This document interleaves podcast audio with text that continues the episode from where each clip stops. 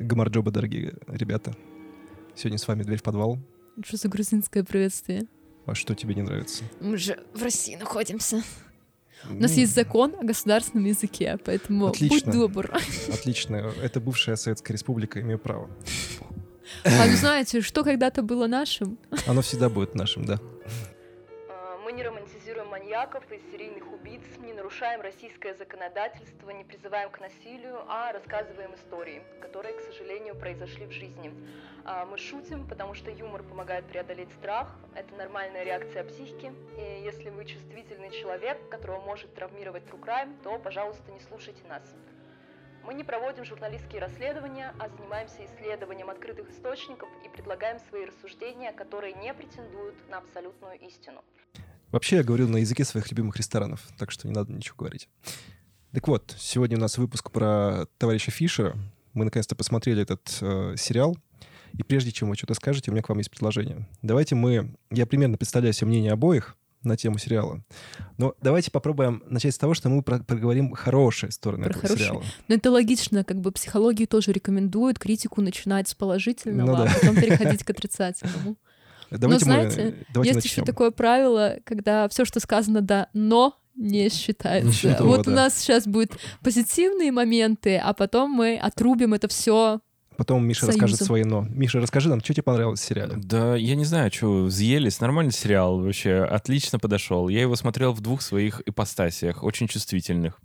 Первым я как бы занимался определенным своим хобби.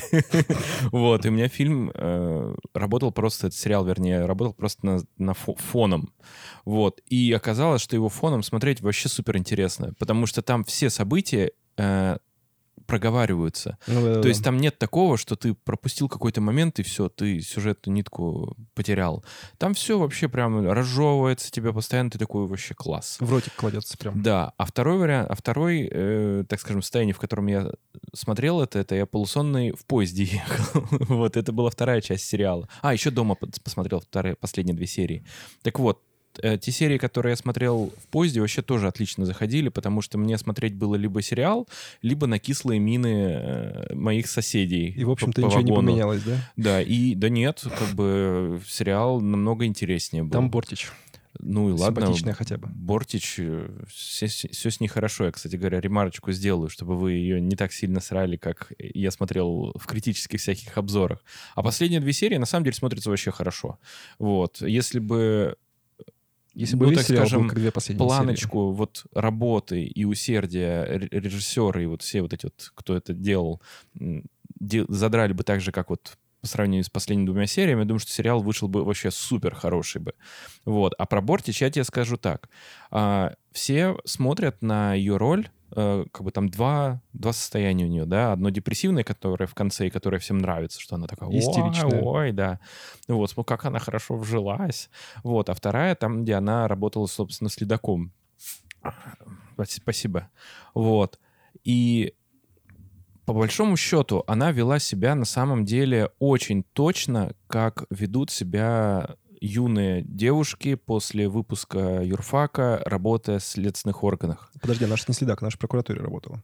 Ой, вот те, короче говоря, юристы, на- пойдите на Сеню, послушай, как звучит ее должность. Она следователь при прокуратуре. Потому что Следственного комитета не А, существовало Все верно. А. Кто-то делал домашнее задание, да? Да нет, я просто хорошо ориентируюсь в работе правоохранительных органов. Так вот, она вела себя на самом деле для своего образа, для заданного очень точно. Но проблема вся в том, что никто не знает, как ведут себя молодые следователи. Всем подавай опытных каких-нибудь или каких-нибудь коррумпированных, злых или там как добродушных, как из улицы разбитых фонарей. В общем, любых, но нереалистичных. Она отыграла реалистично, и это плохо, потому что это неузнаваемый образ. Это вот как мы обсуждали, да, что у Инковского гэканье есть. Это за кадром было, Э, да. Да. Я- Вот, и что гэканье, оно как бы не аутентичное, какое-то странное, короче говоря, то есть там, ну, как бы носители такого вот э, как это, Суржика. звукопроизношения, они как бы кринжуют. Вот. Но эта задача техническая была, скорее всего, от режиссера, что ты должен делать это. И это проблема, скорее всего, не актера А на самом деле, а режиссера, который поставил такое техзадание. И, скорее всего, он Бортич сказал, Александра, вы должны поговорить там вот с теми, с теми, посмотрите, как работает. И я вот как человек, который общался с такими людьми, могу сказать, что это ну, как бы сначала немножко даже обескураживает, потому что, типа, нафига так точно, вот. Но для обычного зрителя это абсолютно странный вообще образ, который действительно ну, так скажем, ее похоронил в этом сериале. Ну, в, в плане того, что есть другие актеры, да, которые как будто бы на ее фоне лучше отыгрывают, намного. И с учетом того, что она не профессионал, то есть у нее нет, э, как это, театрального, да, или актерского образования, Ну, нет это, школы, это да. еще и камень в огород, как бы, это как будто бы она виновата. Хотя, ну, мне кажется, это вообще далеко от истины. Вот. Но Про в целом... плюсы все, да? Нет, а про плюсы. Что еще про плюсы? А, а, так, так, так, про плюсы, про плюсы, что там еще хорошего про, Про плюсы, плюсы. можно сказать. А, классная сцена, которую интерпретировал режиссер по поводу выбивания из-под ног, ну, когда два мальчика ост- остаются, вот из последних трех похищенных, да, а, в интервью этот говорил, э, господи, как ее, я уже фамилию не помню. Короче говоря, в интервью сам Фишер говорил о том, что, ну, он такой, ну, говорит, двое остались, я одного, типа, поставил, ну, вешаться, вот, а второму говорит, ну, выбей. Типа, либо ты, либо он. Ну, как-то так. И такой драматизма особого не было. Но в сериале эта сцена вообще просто ужасающая. Ну, потому Вот. что сам, э, сама ситуация довольно такая. Да, но я еще раз тебе говорю, то есть проработка как бы какой-то драматургии на самом деле была. Просто такое ощущение, что то, то пусто, то густо. Вот. Но в целом те места, где вот, которые цепляют, они сделаны очень хорошо. То есть все мои «но» будут касаться того, что просто чуть не доработали. Да. Подожди. Сень, как, как ты, какие ты плюсы нашел в этом сериале? А, ну, наверное, дурным тоном будет хвалить э, техничку, как то визуально, ну, картинку, звук. Ну, визуально он выглядит, я бы сказала, как стандартный, нормальный российский современный сериал. Но он выглядит, на самом деле, хорошо, и, на самом деле, он хорошо покрашен. А, Мне понравилась музыка из заставки, крылатые качели в, как это, нойз обработке, как сказать Ну, какая-то, да, такая. Ну, такая, типа, модная, стильная обработка музыки. Ну, и заставка в целом, кстати, А. выглядит прикольно. Не знаю, я ее скипал один раз смотрел. Не, она нормально читается, и даже эта песенка, она такая тревожная, прикольная и очень классный вайб создает. А, С точки зрения гэканья... А, мы сейчас про плюсы. Э, Про плюсы, Про да. плюсы, подождите, ладно, не с того угла зашел. Сам задал канву и сам э, прошел в другую сторону. Что еще прикольного? А, Мне понравился маньяк. Ну, именно актер, он неплохо сыграл такого нелюдимого. Ну, в целом, неплохой актерский перформанс. С точки зрения актерской игры, я, наверное, сильно кого-то похвалить не могу. Ну, то есть Миша раз говорит, что это очень похоже, Бортич сыграла на молодого седока. Я поверил. Э, Мне она показалась немножечко местами картонноватой, ну, ладно. То есть в целом без претензий тоже, на самом деле. То есть я не испытывал какого-то хейта к Бортич. Вот, что еще? Э, Очень хорошая работа с молодыми актерами. То есть ребята, которые играли в сериале, в принципе... Ну, вообще есть всегда большая проблема с э, детьми-актерами, потому что они, как правило, так себе, и, как правило, это дети там кого-то, э, кого засунули по блату. Скажи это Ролану Быкову, мастеру работы с детьми. Ну, всякое бывает. Ну, неважно. Короче, работа с детьми-актерами хорошая. То есть, в целом, все дети, которые там были, сыграли нормально. То есть, э, в, в образе. Даже первые несколько серий, когда был вот этот вот, господи, Игорь, по-моему, звали. По-моему, в сериале, да, его звали Игорь. Да, ну, вот этот мальчик, который Из сын, семьи. сын журналиста, да. Даже он хорошо сыграл. И на самом деле я долго не мог отдуплить. Мы с женой спорили, типа, а что он себе руку-то режет? То есть мы так, ну, я- дошли логически, что это такое э, self-harm получается. Вот. Ну и как бы веришь ему, да, что он пытается сбежать от всего и вот режет себе руку просто, чтобы... Что еще хорошего? М, Видно, что снимали на, на хорошие, дорогие объективы. Сеня пытается найти хорошее в сериале. Ну, снимали на дорогие объективы. А, Понравились некоторые сцены. Понравились сцены э, у маньяков в гараже. Это две последние серии. Вот все, что там происходило, круто. Ну, прям правда круто. И да, момент с выбиванием табуретки, он правда крутой, динами- э, драматичный. Но мне больше понравился не момент с выбиванием табуретки, а где Бортич держит пацана на шее. Вот э, он просто длинный, немножко растянутый, поэтому не так, наверное, считывается. Но вообще э, вызывает очень много со- сочувствия такого Бортич, потому что, ну, надо понять, что она там, ну, сколько это, двое суток происходило, она пыталась на себя выдержать пацана, который вот сейчас умрет. Вот, что еще? По структуре сериала, в принципе, все нормально, но единственное, что, да, есть некоторый провисон в первых шести сериях, ну, какой-то он такой вял, вял В сериале всего 8 серий. Ну да, то есть первые шесть серий, они как будто бы довольно вялые. Подожди, сначала плюсы. Ну, э, последние две серии очень хорошие. Да, вот, э, правда, их с удовольствием посмотрел. Причем они создают довольно клевую, гнетущую атмосферу, и правда тебя очень бьют эмоционально, и как на маньяка напали, э, напала Бортич, прикольно. Опять же, ну я вот уже с который раз говорю, что мне нравится, что делает Бортич. И как она сыграла вот э, женщину следака. То есть, получается, она сыграла женщину следака, которая разочаров- разочаровалась в карьере, села дома и пытается выживать. И вот как это в последних двух сериях показано, вот эти там спустя пять лет, прикольно.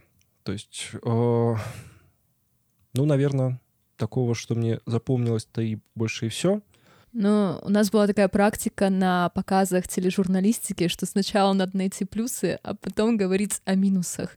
И иногда плюсы искать сложно. Это мой случай с сериалом «Фишер», будем честны.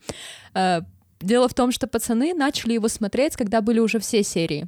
И у них не было какого-то разрыва, да, и вы подряд, я так понимаю, оба его посмотрели. Ну, практически. Да. Я за, за там несколько дней. Я начала смотреть, когда серии только выходили. И до какого-то момента я смотрела по серии в неделю, чтобы потом не накопить сериал, потому что я не хотела его смотреть полностью. Я пока про плюсы. Это все. Это был плюс, да? Плюсом. Я смотрела его раз в неделю. Это плюс. Это плюс. Нет, а, просто поэтому, наверное, у меня больше негативных эмоций к нему, чем у вас. Но если мы говорим про плюсы... Как будто бы у тебя было больше времени на рефлексию. Больше времени. Вы не поверите, но я всем своим друзьям вне данного помещения рассказывала, как мне не нравится сериал Фишер, чтобы это... Ты сто... нам это рассказывала. Да, ну вам-то понятное дело, мы же создаем вместе этот контент, странно, если бы не обсуждали. А тут я просто всем рассказывала, чтобы на выпуске меня не понесло, и я не обидела всех тех людей, которым понравился сериал Фишер. Ладно, про плюсы. Я согласна с вами, что последние две серии, они динамичные, и вообще в последних двух сериях ловят маньяка, непосредственно. Это то, о чем должен был быть сериал, кажется, но все происходит в последних двух сериях. У меня тоже нет претензий по тому, как это визуально выглядит. А, правда, я читала разные отзывы и кинокритиков, и пользователей, и там были люди, которые утверждали, что эта эстетика была банова, но абсолютно точно нет. А, я не знаю, какие-то ассоциации с грузом 200, конечно, могут быть, но исключительно Ну, по они- тематике, Они а не... возникают, знаешь, когда? Когда вот, типа, Бортич сидит на кухне, э, в коридоре, когда она водку сидит, пьет. То есть Ну, вот там этот вайб был Тогда мне кажется, что люди просто мало смотрели русское кино, потому что это не балабановский вайб. Но похоже на постперестроечное кино вот в этой всей стилистике. Очень классно стилизовано, то есть очень можно пожать руку цветокорректору и постановщику сцен и оператору, которые очень сильно даже движениями... Ну, то есть там видно, что камера статичная. То есть там нету вот этих каких-то движений и всего прочего там, где надо. А там, где не надо, она довольно динамичная и, ну, видно, как будто бы с плеча снимает. При этом картинка не дергается и довольно плавная. Ну, это такая причесанная картинка из 80-х, Ну да, 90-х. да, потому что постперестроечное кино или перестроечное кино, оно снималось очень маленькими бюджетами, и именно этим обусловлено большинство его художественных особенностей. Мне почему-то местами э, вайп напомнил интердевочку. Интердевочку, да, это самый яркий пример постперестроечного кино. А еще, что я хотела отметить, это то, как вводили маньяка в повествование. То есть Очень мягко, очень прикольно. он там появляется уже в самых ранних сериях, но не акцентированно. То есть вот он там на ипподроме занимается с детьми, где-то вот в этом общем плане в самом углу. Вот он проходит в процессии на похоронах, он там есть, когда хоронят жертву. И его вот совсем по чуть-чуть, как будто бы он везде, Э, Они очень прикольную штуку с тобой... Ну, короче, с точки зрения визуалки, опять же, с тобой сыграли очень прикольную игру. А, Когда ты видишь, что вот этот маньяк, и вот тебе уже его явно показывают, что вот он убивает детей, ты смотришь на него и такой, такой, «Угай, я тебя где-то видел. А потом ты начинаешь э, ретроспективно, ну, я- мы там шест- седьмую серию, получается, смотрели, я такой сижу, просто себя э, анализирую, такой, а, так он вот там был, а он вот там появлялся, ну, в смысле, в сериале, не в каких-то фильмах. Причем Да, да, его очень аккуратно вводят, и если не знать историю Фишера, потому что у меня-то конезавод первый триггер, я сразу такая, о, он, он в том углу. Но если не знать историю Фишера или, ну, там, ознакомиться с ней после сериала, Ты как то Ленчик, ты его да, такая? вообще... Да, я... Я не знаю, мне не получается свистеть. Мы все Ну вот. время, э, мы все время показываем что-то жестами. Надо говорить, что это про мем с Ди Каприо, который тыкает пальцем в телевизор. Да, и поэтому я сразу поняла, что это Фишер. То, как его мягко вводили, это прикольно. Но это и плюс, и минус одновременно, потому что дальше будем говорить о минусах. Но я не скажу, что это худший российский сериал, который я видела, или Ну, худшее российское кино, которое я видела. Мы еще не смотрели Сарика Андреасяна, так что... Я смотрела Сарика Адрианосяна. А, Я тот человек, который смотрел фильм «Самый лучший день». Так что В кино. в кино. Чистый кайф. Это был пранк года. Я не скажу, я с кем, с кем я туда ходила, ну ладно. Вот, и, ну, то есть это была... Задача была этого похода — кринжануть на все денежки. Вот такая задача стояла. Слушай, ну мне тоже всегда говорили, что «Горько» — это очень плохое, плохое кино, Нет, и все нет, кинокритики «Горько» такие, типа, ой, «Горько» — это ж говно какое-то. Нет, А Так Слушай, мне говорили кажется, все, кто наоборот. не смотрел этот Ну фильм. да, а потом- Наоборот, про горько кинокритика хорошая. И... Ну, по крайней мере, та, которая популярная, она была вся такая, типа, ну, Популярная какая? Баженов? ну, как минимум. Ну, он один, по-моему. Я не, Не один, видел много кто, ни одного. много кто срал, на самом деле. Много, много было таких. Ну, нет, у Горько есть свои приколы. Э, В целом, то, что это не худший российский сериал, который я видела, это плюс этого сериала про Фишера.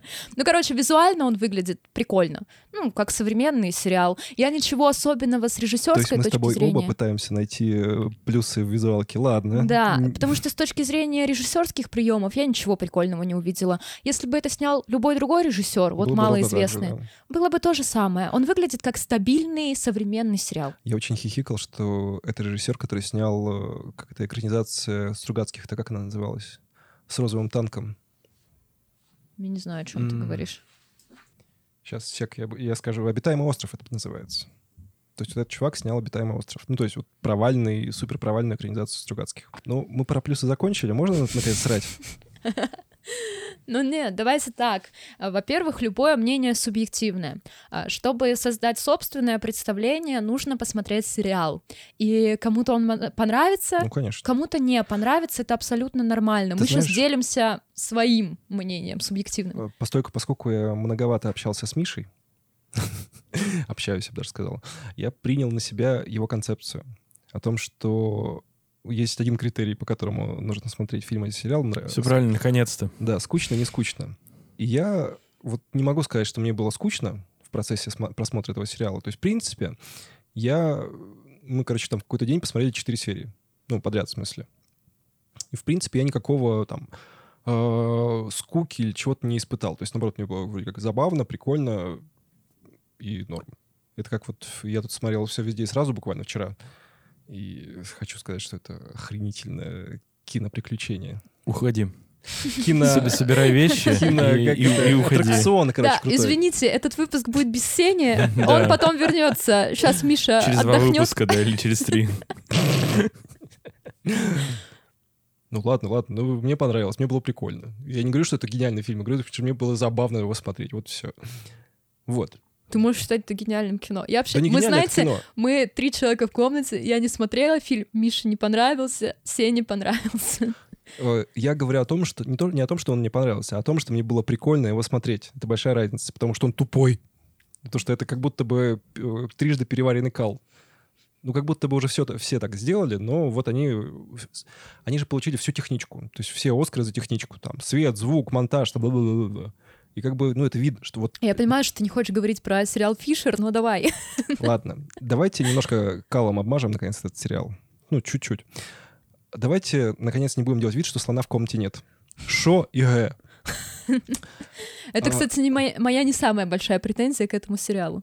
Просто у меня, ну, типа, мой вайб этого сериала случился как? Я лег на диванчик перед телеком, поставил себе кружечку чайку, мы купили каких-то чипсиков, я такой, ну, сейчас, ладно, посмотрим. Я такой подсобрался, еще ты в тот момент пишешь такая, а, мне не понравился. Думаю, ну, ладно. Сейчас буду создавать свое мнение. И просто выходит Янков- э, Янковский такой, ну, шо? Шо там? И я такой, «Сука». вот это у меня первое впечатление сериала сложилось. Вот первые там пару секунд. Ну, он Почему нельзя было хотя бы на недельку в Ростов съездить, просто по- потусить, послушать, как люди говорят?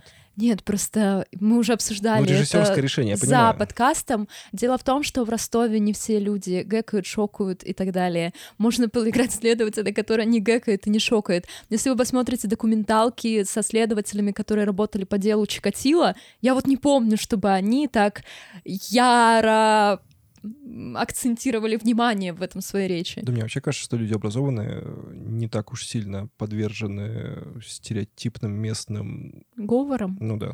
Но, понимаешь, если ты снимаешь фильм, у тебя должен быть узнаваемый образ. Если это человек из Ростова, он должен гэкать. Вот э, А, если ты снимаешь, э, что следователь приехал из Тувы, Что он должен делать? Он должен жрать э, он должен, вы- он должен выглядеть как вот этот этнический какой-нибудь тувинец, понимаешь? Он не должен выглядеть как москвич. Если приезжает Умон Вологодский, то он должен окать, понимаешь? Не, не бывает Я такого, что... очень хочу сериал про Какой с- Вологодский ОМОН. Какой смысл просто это делать? Ну, типа, э, ты как бы... Это- я это стереотип, и он должен То есть просто ты считаешь, быть. что это эмоциональный крючок? Нет, я считаю, Он, что типа, он- гэкать, шокать нормально. Ну, то есть, если бы актер делал это... Не Если-. Да нет, просто это технически как бы, ну, не получилось. Вот и все. Я бы не сказал, что он прямо там, ну, кринж прямо вообще. В первых уверен, что сериях, такие если бывают. честно, супер кринж. Ну, не знаю. Привыкаешь я, потом Я просто. смотрел спиной, поэтому. Вот. Но прям какой-то боли, наверное, не было. Хотя у меня есть в окружении люди, которые, ну, как бы тоже хэкают и окают. Я бы, кстати, хотел сказать, что делают. в- сама линия, э, сама арка персонажа, который, ну, собственно, этот следователь, я уж не помню, как его зовут, неважно. Э, сама арка- Евгений Боков. Да, вот сама арка у персонажа довольно прикольная. То есть, что человек, э, у него жена заболевает, он, ему приходится уехать в Москву. Ну, еще, знаете, извини, я вкину это в минус, я чуть добавлю. Э, Жена заболевает в первой серии, зритель уже знает, что у нее рак, потому что это очевидно, и они в третьей серии такие, «О, у нее рак!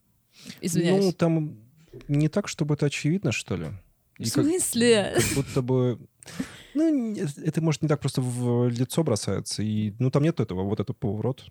Поворот. Не знаю, короче, у меня не, не сработал. этот, э, Не, по-моему, вообще сто процентов попадание в рак. Ну, то есть, если бы она просто лежала и сказала, о, мне что-то животик побаливает, да голова говорить не может, побаливает. да. Да она говорит, она говорит, я есть не могу, Так у вот меня, именно. у меня типа я испытываю адскую боль. И ты такой, М, а что же у «М, нее? Это, наверное, коронавирус. Ну, что за бред Ангина вообще? просто. Ангина или типа, вот да, это просто у тебя гастрит разыгрался. Не, Месячная. не переживай, да. Ну вот, поэтому да это не, не, супер тут- странно. Тут, перегнули, да, явно. То есть ее, если бы хотели бы развитие, что он узнает, что это рак, то действительно в временем первых сериях, бы. да, ну типа у нее там температура, например, и она плохо себя чувствует. Вот она лежит, он ее как бы вроде бы как бы оставить боится, и вот ну такая ситуация как бы ни туда, ни сюда. А тут он такой, опа. Вот это, конечно, да. Ну, как будто бы он такой. э, Он сыграл такого довольно мускулинного, что ли, парня, который не очень вдупляет, что Ты хотел происходит. сказать шовиниста. Ну, да-да-да. Но он шовинист. да. Токсичный м- мускулинный мужик, шовинист, Шовинист, да. неважно. Там как... Нормальный мужик. Как назовешь, так и назовешь. Вот. корабль В назовешь. целом, сказать, что эта арка очень плохая, я не могу. Он как будто бы вот его отыгрывает и отыгрывает. Единственное, что говорю, меня по глазам било вот это шоя поначалу. Потом я просто привык и такой, да, делай, что хочешь уже, господи. Вот. А, Из минусов, наверное, скажу, что довольно рваное и дерганное повествование, да, то есть как будто бы местами совсем ничего не происходит. Ну, как бы уже совсем. То есть они там что-то просто ходят, а вот они пошли в дом, а вот еще что-то, что-то, и какая-то серия просто такая, она пролетает у тебя моментально, и ты такой... «А ч- И ты не можешь даже сказать, что там происходило в серии вообще. Вот. Как будто бы можно до четырех серий сократить сериал. Э, В этот раз я согласна с Сеней, вообще до двух последних. А Не, ну, упихать шесть в две можно, вообще изи. Не, я думаю, что не так. На самом деле, я полагаю, что можно было бы как-нибудь их просто разделить, ну, по смыслу, то есть сделать действительно их чуть поменьше, например, 6. И две последние оставить. а, Первые две какие-нибудь, где у них просто кошмарные конфликты, а, там третья, четвертая, где они уже проникаются эмпатией друг к другу, например, все вот эти вот следаки. И третья — это такой катарсис, грубо говоря. Вы И мне знаете, кажется, было бы намного интереснее. А так получается, что огромный такой пласт э, вот этого вот тягучки и потом прикольный катарсис, и Мгм. он маленький. И причем, я, да, еще, кстати говоря, момент. Последние две серии идут, по-моему, по 40 минут, что-то типа по 45. Не уверен, не помню. Ну, вот я просто... Я свое время берегу, поэтому знаю. Вот. А первые шесть серий идут час с небольшим. А, вообще я охарактеризовала этот сериал как «Ментовские войны», потому что первые шесть серий Фишера — это абсолютные ментовские войны. Они, конечно, ведут расследование, ищут там какие-то улики, я понимаю, все это важно, но как будто бы акцент смещается с маньяка на их личные взаимоотношения. И да, конечно, стоит уделить внимание личным взаимоотношениям главных персонажей, но я не могу смотреть шесть серий на ментовские войны, я бы включила НТВ. Блин, у меня очень сильно складывается впечатление, что как будто бы вся их эмпатия друг к другу, точнее, вот эти чувства проникающие, как это сказать-то, господи, что вот они подружились-то. Короче, ни, ни хрена я не поверил, что они подружились, потому что как будто бы ничего такого не произошло, из-за чего они могли бы подружиться. Он как э, главный герой, как, ну, этот детектив Боков. из Ростова, да, Боков, он как э, обкладывал калом Бортич с самой первой серии, что, мол, ну ты ж баба. Мы продолжаем нашу тему предыдущего выпуска «Тупые девки». Добровольская. Надежда Добровольская, ее персонаж. Да-да-да. И вот он как обкладывал ее чем только мог поначалу, так и обкладывал. Ну, мол, да а что, ты не помогла же ничего? Там в какой-то шестой, что ли, серии, когда она ушла из Когда они прокуратуры. поругались да, в столовой. Вот. И сама любовная линия между Бортич и третьим участником событий, как, господи, Актера Яценко, а персонаж, сейчас гляну, Валерий Козырев. Ну да, вот между Козыревым и Бортич как будто бы... Странно прозвучало, да? Яценко и Бортич, да. Вот эта вот любовная линия, как будто слепленная тоже из говна и веток. Э, Я, мне кажется, слишком много сегодня про говно говорю, извините. Ну, короче, слепленная из чего-то. Это любовная линия, ко- которая появилась из ниоткуда, просуществовала ровно минуту. Ради секса в кадре. Да там даже какого-то секса не было. Ну, какой-то ну, такой не знаю. вялый Может, перепих. Ну, не знаю. Нормально, по-моему, было. Вот. И как будто бы... Зачем? Ну, типа, чтобы что? Давайте, если, если бы они, мы убрали вот этот кусок с сексами, то Тогда бы какой смысл изменилось. был бы э, в арке семейных отношений? Это, это работает на арку его семейных отношений. И сначала э, Яценко, ну, то есть Валерий Козырев, вот этот Он типа следователь, семьянин, он морально-нравственный ориентир, он мешает Бокову как бы избивать заключенных, подозреваемых, душить там, ага. Э, пытается все внести в рамки закона, он следует букве закона, он такой интеллигентный, а потом вся его семья рушится, интеллигентный образ его тоже рушится, и он сам в конце готов убить Фишера, ну, разрешить Добровольской убить Фишера, а Боков их останавливает. Там э, с Валерием, да? Бла- Ну, с Козыревым, короче, была забавная сцена, где он у, у ребенка своего серьгу выдирает. Такая довольно прав- правдоподобная, что ли. Мне кажется, наоборот, как такие гипертрофированно выглядит. Ну, слушай, ну я просто такое видел. Ну, типа, буквально на каком-то там э, собрании у нас было, что батек подбежал к чуваку и просто дернул. Так Мне что- просто от такого персонажа не ожидаешь. Ну, то есть он весь такой, строю отношения, пытаюсь нормально, а что Не, там мой сын, я за него переживаю. Слишком много по- э, подколок было. Он как будто бы пытался делать вид, что у него все хорошо. Он как будто бы был хоро- как будто бы пытался быть хорошим отцом, но у него не, ос- не особо никогда не получалось. То есть всегда это все было через, опять же, такую токсичность, э, через то, что он всех э, фигососит, в том числе свою жену и в том числе сына, которого он вообще не понимает. И человек не смог нормально поговорить с сыном, что там принеси нам кур- э, свою кофту, чтобы мы просто надели на труп сфоткали. Он не смог объяснить просто на пальцах Ну а зачем обсуж- такие ужасные вещи рассказывать ребенку? чтобы подготовить его к тому, что он мог. Зачем? Просто, ну, типа, зачем человека травмировать? У меня вот тоже, знаешь, Постфактум в он не смог. Так, а из-за того, что малец залез просто, и эта проблема была ребенка, вот. Э, Я не вижу смысла вообще объяснять. Если у тебя очень тяжелая какая-нибудь травмирующая ситуация, где ты просишь третье лицо тебе помочь, типа, помоги с этим. Неужели ты его будешь обкладывать своими проблемами, будешь, будешь говорить, ты знаешь, сын, тут такое дело. А, мы тут, да, мы тут, короче говоря, хотим, ну там, короче говоря, финтушами сделать. Ну, в общем, мы в твою кофту жмура оденем. Как тебе такая идея? А потом его сфоткаем и выдадим с живого. Неужели он так, ну, как бы ему вот скажет, а сын такой, ага, прикольно. Он скажет, он скажет, бать, ты что, вообще, что ли, кукухой по- по- поехал, поехал? И еще к тому же он получит травму, просто что он будет понимать, что вот так вот, типа, работают. Зачем это делать? Ну, просто фактом мы хотя бы с ним нормально поговорить. Мне Но- кажется, еще одна проблема в этом сериале, что мы сейчас обсуждаем следователей, а сериал называется на минуточку Фишер. Ну да, Да, как про шахматистов. бы- Мгм. Как будто было да, бы должен быть сериал про шахматистов, а он попал в Про True Crime лыжников, подкаст. про лыжников. Как Катя мне, я ей задал сегодня вопрос, как ты думаешь, почему у него погоняло было Фишер? И она сказала, что это как-то связано с лыжами, наверное. То ли лыжи не едут, то ли я не очень, да? Нет, есть популярная марка лыж. Да, Фишер. Класс.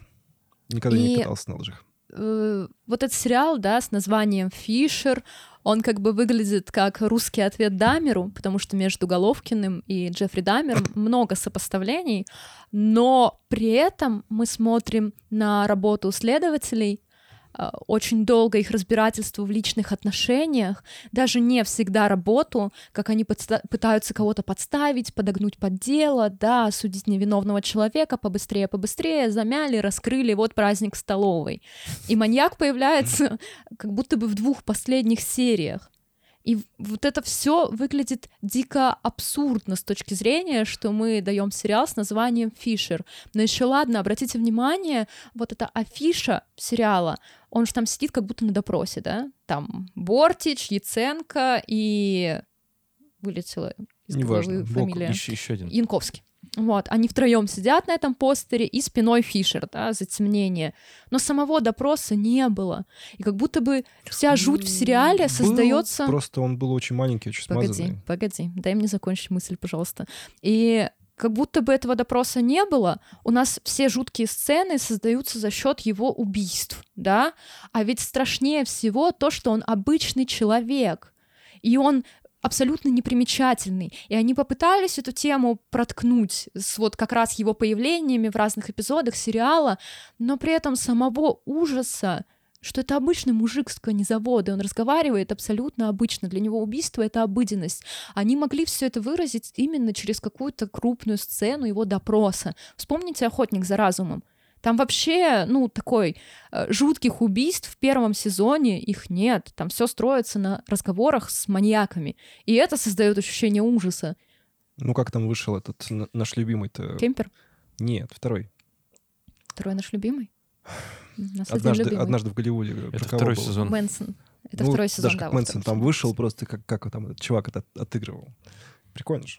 Ну вот, а здесь как будто бы мы должны получить историю про маньяка. Я не говорю о том, что она а, как бы библиографически не совпадает с реальными событиями, не- потому что там да. почти ничего не совпадает с реальными событиями, кроме названий, мест, лес и гараж. Вот. Я, кстати, знаешь, что хочу сказать? Что довольно странная придирка к сериалу, на мой вкус, что, типа, сериал не очень похож на действительность.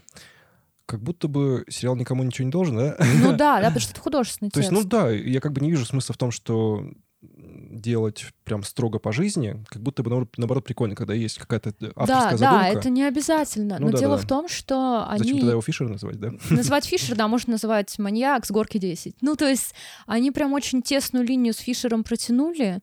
Э, Фишер у нас какое-то абсолютное зло, ну, так и есть по его преступлениям, но при этом они не доработали это зло. Да. Все это выглядит как-то очень поверхностно. Если бы они по-другому назвали сериал, ничего бы не изменилось.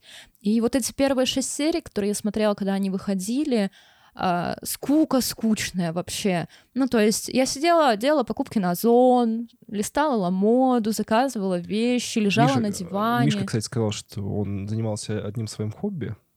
Я параллельно тоже сидел, рисовал, и мне было норм, потому что я все вот скипные моменты, я их просто скипал, потому что я такой погружался в рисовал, потом такой, а, что там происходит? Ну, прикольно. Мне больше всего, знаешь, что не понравилось? Как э, они попытались изобразить, как он буднично говорит со следаками. И вот момент э, восьмой, наверное, серии, как они его за шкварник носят, ну, повсюду. И как будто бы вот там не очень веришь, что, что... Короче, не было ощущения, что это работа следственного органа. Вот, вот там. Как будто бы там все происходит каким-то даже не буднично, а ну, как-то с корешем подцапались, вот они его уводят, типа, лицом тыкают во всякое, такие, ну, что ты, что ты, что ты. Не знаю. То есть нет ощущения, что человека поймали, что они вот этого добились, что нет какого-то to win, что ли. А как должно быть, по-твоему? Не знаю, просто как-то по-другому. Тут нету... Не веришь этой ситуации. Как- Нет, просто чтобы верить ситуации и верить и- игре там актеров, нужно примерно представлять, что это такое. Ну, как это обычно происходит? Ты считаешь, так, так и происходит примерно? Ну, грубо говоря, да. То есть его сразу повезли на следственный эксперимент и сразу повезли искать? Почему его не сразу же при- повезли на следственный эксперимент, его в СИЗО сначала закрыли? На ночь, он ночь был в СИЗО. Ну, как-то не, не знаю. У меня, у меня все равно какой-то такой диссонанс был. Может, я просто не могу его адекватно выразить. Ну вот, и мне еще кажется, что из-за того, что это продукция определенного автора, в смысле компании, э, господи, это Море ТВ, Винк, вот, они не платили нам за рекламу, так что мы тут усираемся как хотим, извините. Кстати, Ну, смотрел на кинопоиске. мы хотели э, написать этим ребятам, что вот, мол, мы туда-сюда. И я только когда досмотрел последнюю серию, мне пришла в голову мысль, что слава тебе, Господи. Что мы не написали. Да, потому что как будто бы хочется где-то калом пообкладывать. Извините, я сегодня я закончил с этим. А если бы мы вроде как деньги за это взяли, не дай бог, то Не, всё. я думаю, что ничего страшного на самом деле не было бы, потому что у нас такой контент, который ты, чтобы узнать его, ты должен вообще, ну, как бы посмотреть, послушать, посмотреть сериал. То есть ты все равно будешь пользоваться услугами этой платформы. Хороший это продукт или, не- или нехороший, это вообще значения не имеет. А ты сериал будешь смотреть один раз. Ну, грубо говоря. Этот сериал я буду Вот, смотреть один раз. Вот, ты его посмотришь, все, как бы дистрибьютор выиграл в этой всей ситуации. Ну вот. ничего страшного не вижу в Кстати, на тему И- просмотра... обзоре. Да сек- погодите, дайте я закончу тему с Винком. Вы просто решили все, время, везде меня перебивать. У нас токсичная Wink-wink. маскулинность. Токсичная маскулинность вошла в чат. Нет, я про то, что это Винк и это Море ТВ, и они проплатили очень много отзывов. Потому что если вы посмотрите разброс по профессиональным критикам, там будет э, три негативных рецензии против 19. И это не особо реалистично для просто сериала даже. А пользовательские отзывы более честные, там 50 на 50. Понравилось, не понравилось. Это какая-то логичная история, и я читала эти профессиональные отзывы, и положительные, и негативные. Ну, там, негативные, как бы люди разбирают, что их не устраивает в сериале. В положительных же писали, что это, знаете, русский true детектив. М. И А, поэтому у меня вообще знатно пригорело с этой историей. Мне было так скучно это смотреть до последних двух серий. Как будто бы чуваки не ухватили основную концепцию первого сезона True Detective, и получился как будто бы второй, в котором... Ну, в смысле, что первый сезон хороший, True Detective, а второй, ну, типа, как будто бы там душу немножко подвинули, да. Да нет, просто ментовские войны с НТВ. Ну, реально. А, это знаешь, на что похоже? Даже не на ментовские войны, а когда из улицы разбитых фонарей ушли все интересные, и был еще топ-сериал по Первому каналу. Ты имеешь в виду «Убойная сила»? На самом деле «Убойная сила» даже неплохой все равно сериал был на фоне любых других ментовских э, сериалов, да. Там, например, я помню, напомню, тебе был чудесный сюжет. Э, как Рогов поехал в командировку в США, чтобы купить карбюратор своему Блин, ну да, этому... Да, Обожаю эту серию вообще. Э, Как Ну, это? Я, получается, зря обосрал этот И- сериал. Как, как свекру, да? Да-да-да, свекр, он должен был купить карбюратор, искал его там, вообще Не, ну там вообще, там же, по-моему, две серии было или сколько-то, где он прям тусил в этой США, Америке. да, по-моему, Да, две да, серии да, было. да. Там чисто- ну, это я помню, это вообще чистый кайф. Но все равно в э, улицах разбитых фонарей и в убойной силе моя любимая это а, что сегодня на ужин? Макаро... это, котлетки. Ну это уби... Да, Мем. А с чем? С, э, с макарошками? С рашкой? Да, еще, еще, кстати говоря, мы, кажется, стали забывать, что есть еще один мем из начала нулевых, э, из этого, из убойной силы. Это про корову, которую мы доим. Да, это тоже. Я тут, кстати, смотрел э, сериал, тоже русский, называется «Конец света». Да, по-моему, «Конец света». Короче, там играет... э, неважно, кто играет, ладно, там играет Дукалис. Ну, вот, собственно, актер, я просто все пытаюсь вспомнить, как его зовут, не, не помню, честно. И он играет там буквально то же самое, просто как будто бы Дукалис дослужился до генерала. Ну, или до полкана, как минимум. И поначалу это очень кекает, потому что он похудел, постарел, и ты такой смотришь, такой, что-то не то. Ну, в итоге мразюка еще оказывается, так что, да, забавно. Короче, все положили все, что хотели на этот сериал. Нет, у меня еще есть. Ну, давай. Ну давай. А, пассаж про то, что шоураннеры и создатели сериала год изучали дело Головкина. Изучали материалы в архивах, отсматривали допросы. Знаете, что я вам скажу? Я изучала дело Головкина две недели. и сценарий могу написать более правдоподобный. А, Просто если они делают акцент на художественности, то есть там очень мало фактологии, да, и больше выдумки режиссерской, и это ок абсолютно, ну, то есть сериал не обязан быть документальным, но зачем они тогда этим занимались? Зачем они целый год свое время тратили на изучение материалов в архивах? Ну, мне кажется, ты несправедливо как бы обвиняешь, ты их пытаешься сравнить с той работой, которую Михалков проводил. А Вот, фактологически кам- ты ка- имеешь в камень в огород, да, закинуть. Вот, но давай так, там каждая сцена практически, она интерпретирована. То есть там в лоб вообще ничего не говорится. Мы вот в будущем, как бы в дальнейшем смысле будем обсуждать и героя, и события, и все остальное, и будем сравнивать, да, что было, что было в сериале. И там очень много э, прямо Ну, перекрестка. очень, да, не, как бы вроде бы это то, но как, как будто бы какая-то интерпретация. Лучше или хуже, но немножко другая. Говорить о том, что они как бы камень в огород пользуются того, что они целый год, на что они потратили. Давай так. э, Толкин тоже, наверное, много исторических книг про Первую мировую войну Нет, прочитал. я написал не «Властелин колец». Смотри, все те отсылки, которые были в сериале, я поняла. Что я изучила? Следствие вели, криминальную Россию, опубликованные допросы, их немножко опубликованных, и книгу про Фишера. Плюс есть небольшой раздел в общей энциклопедии про советских маньяков.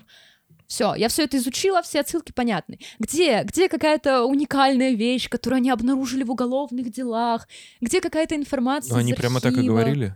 Что мы обнаружили то, что не нашли Цитата. следователи. А Шоураннерами, авторами сценария сериала о жестоком серийном убийце стали Сергей Кальварский и Наталья Капустина. Создатели в течение года общались со следователями, искавшими Фишера, читали тома уголовного дела, изучали фото и видеоматериалы допросов. Давай так. Ну, они изучали все, как бы Давай за- так. то- точка. Они изучили. Ну, как бы и все. Ладно, смотри.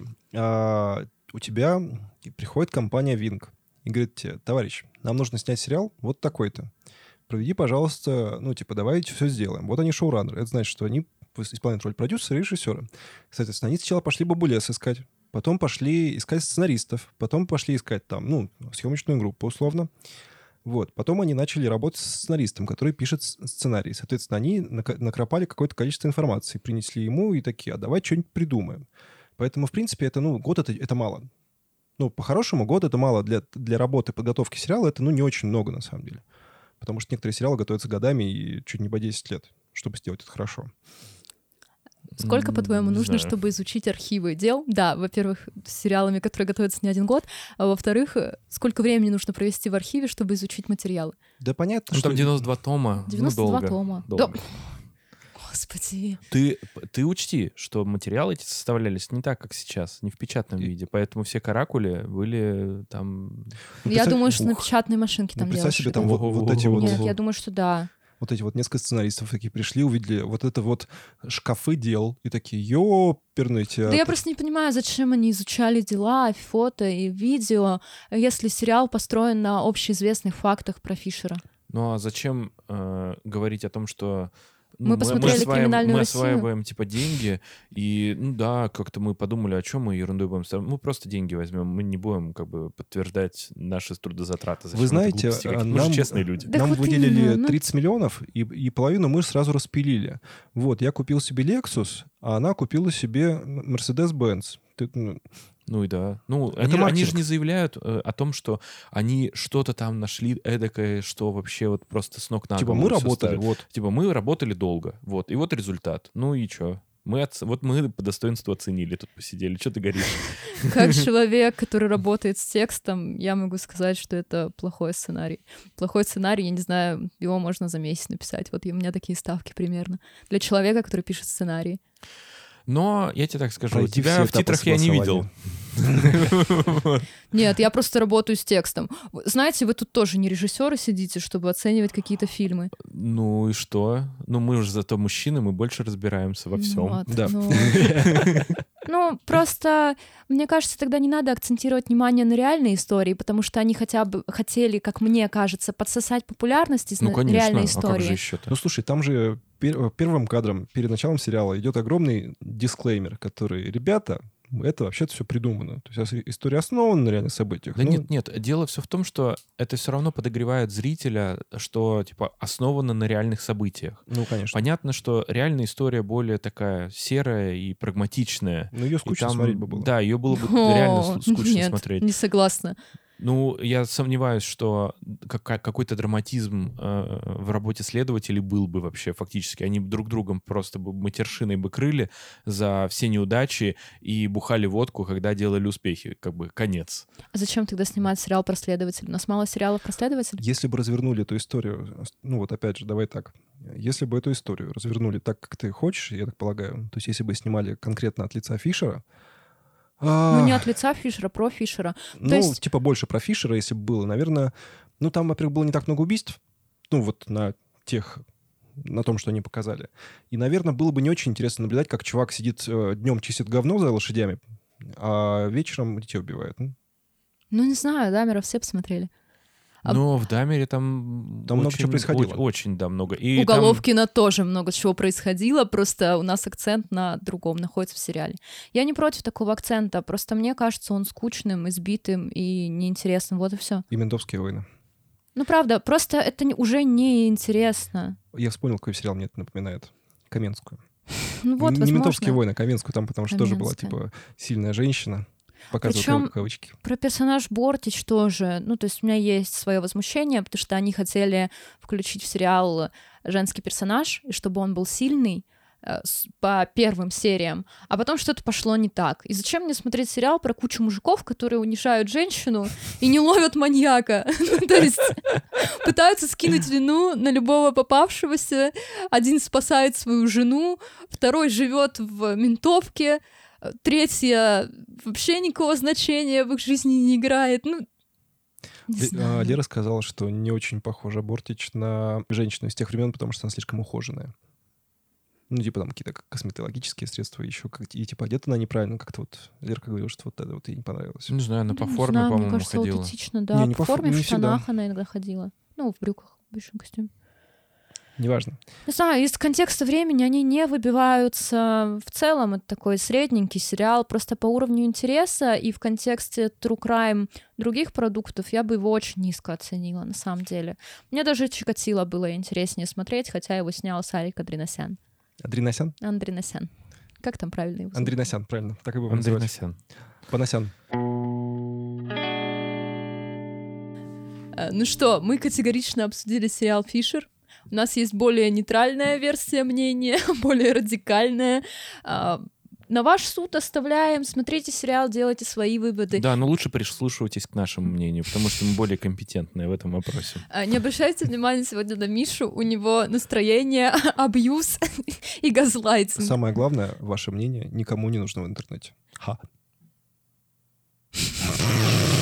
Так, ладно, у нас был небольшой перерыв, где Миша пытался меня газлайтить. И потом он говорил, что это не так. Ну, короче, э, смотрите сериал, делайте свои выводы. Если вам понравилось, супер, я рада, что вы хорошо провели время. Э, Если не понравилось, можете написать мне в личку, и мы вместе. Вот так вот, если сравнивать э, вот этот сериал с другими True Crime сериалами, да, то понятно, что, например, там какой-нибудь э, «Охотник за разумом» будет, ну, намного выше, да, там «Чикатило» плюс-минус там около в этой стезе. А что, какой сериал True Crime будет хуже этого сериала? Хуже Фишера. Потому что мы вот так вот как бы высказываемся, да, в целом он типа неплохой сериал, но он типа лучше, чем что? Он получается, что самый плохой True Crime сериал ever, что ли?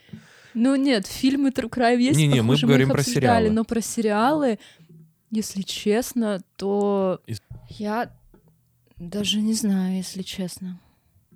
Ну, получается так, что это самый худший сериал, и мы его вам не советуем. Да? Ну, для меня лично да. Ну, то есть Чикатило и Фишер в моей, в моей вселенной примерно на одном уровне. И оба эти сериала можно посмотреть, но для меня лично без особого энтузиазма и интереса. Я бы даже Чикатило чуть повыше поставила. А русскоязычный какой-нибудь True Crime сериал? Ну, понятно, что 5.32 это не российский сериал, да, но хотя бы русскоязычный. Ну, частично. Ну не, 5.32 клевый сериал. Да, но он не российский. Он не российский. Криминальная Россия. Криминальная Россия. Гораздо лучше, чем этот Ну сериал. окей. Ну что, мы тогда перейдем к нашему подопечному. Да, мы наконец-то расскажем вам историю, ради которой все здесь и собрались. уже даже дела выпустили выпуск про Фишера.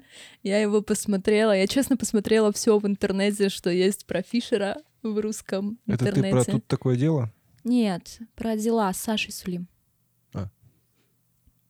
А, ну, естественно, что мы так чуть-чуть с опозданием, чуть-чуть после выхода сериала. Зато у нас есть прекрасный выпуск про политех. Вот два предыдущих, можно их послушать с удовольствием. А если вам что-то не нравится, вы можете...